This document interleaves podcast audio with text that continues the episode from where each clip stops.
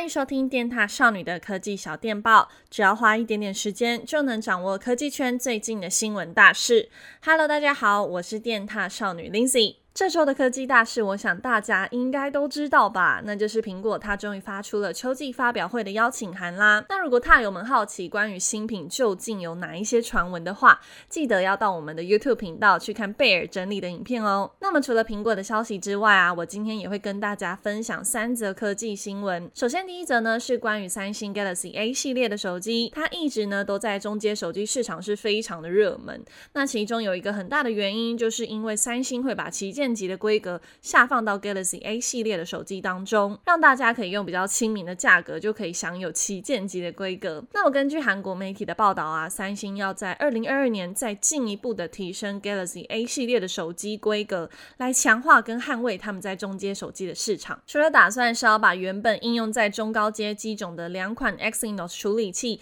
搭载在 Galaxy A 系列的手机之外，还会下放 OIS 光学防手震，所以啊，使用者在户外露营的时候就可以有更好的拍摄体验。那以往 OIS 光学防手震是只会出现在旗舰级的机种，或是 A 五二、A 七二这种比较中高阶的手机当中，所以后续有可能就会再下放到价位比较低的机种，像是 A 三二、A 二二等等。那我觉得三星也可能是想要跟苹果的平价机种来做一个抗衡，因为 iPhone SE 啊，它其实是已经有搭载 OIS 光学防手震了。那如果三星要下方更多旗舰级的规格到 Galaxy A 系列当中，会不会更吸引他友们购买呢？接下来第二则新闻是微软预计在九月二十二号举办新品的发表会。那从宣传图上面来看呢，像是一台笔电侧面的剪影，预计有可能就是会推出全新一系列的笔电，包括 Surface Pro 8、Surface Go 3，还有折叠机 Surface Duo 2等等。Surface Pro 8这一次预计会搭载 Intel 第十一代的处理器，还有全新设计的键盘保护盖，跟更大的十二点三寸萤幕。作业系统呢是使用全新的 Windows 十一，而且这次的记忆体也会从八 GB 开始起跳。接着是入门机种 Surface Go 3，外形呢跟上一代是一样的，重量同样也很轻巧，萤幕维持在十寸。那它的键盘跟萤幕同样是采用分离式的设计，所以你平常就可以把它当成平板来用。那至于第二代的折叠机 Surface Duo 传闻中，它是会搭载高通 S 八八八的处理器，支援五 G、NFC 还有 Android 十一的作业系统。然后这次是采用三镜头的配置，整体来说就是把上一代使用者的痛点做一个改善。那么大家会最期待哪一款新品呢？我的话就是 Surface Duo 2，因为我还蛮好奇它这一次的外观会长什么样子。好的，那我们就进入到最后一则新闻。德国政府先前基于环境保护的因素，为了要降低大家在使用平板和手机汰旧换新的频率，祭出了一条新的法案，就是针对平板跟手机的制造商，要求他们的作业系统更新时间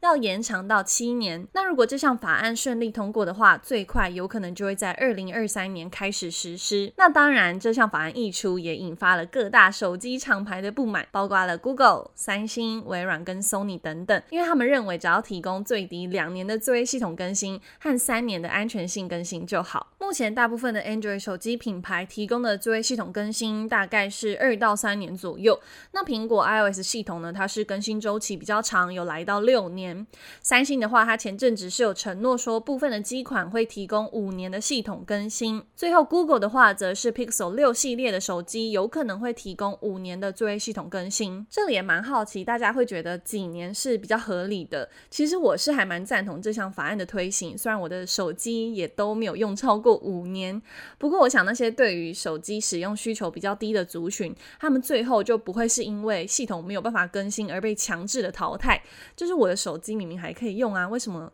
你就要这样子不要我了呢？那以上就是今天跟大家分享的三则科技新闻。最后呢，也来稍微的闲聊一下好了。我最近就是有发生一件事情，我想要问问其他踏友或是听众有没有跟我一样的情况，就是因为我是一个失忆很严重的人，就是很常忘东忘西。像是纸房子，它最近呢就推出了全新一季嘛，但是我在看的时候，我就发现里面的人、里面的剧情，然后我都忘记了，就是现在到底在干嘛。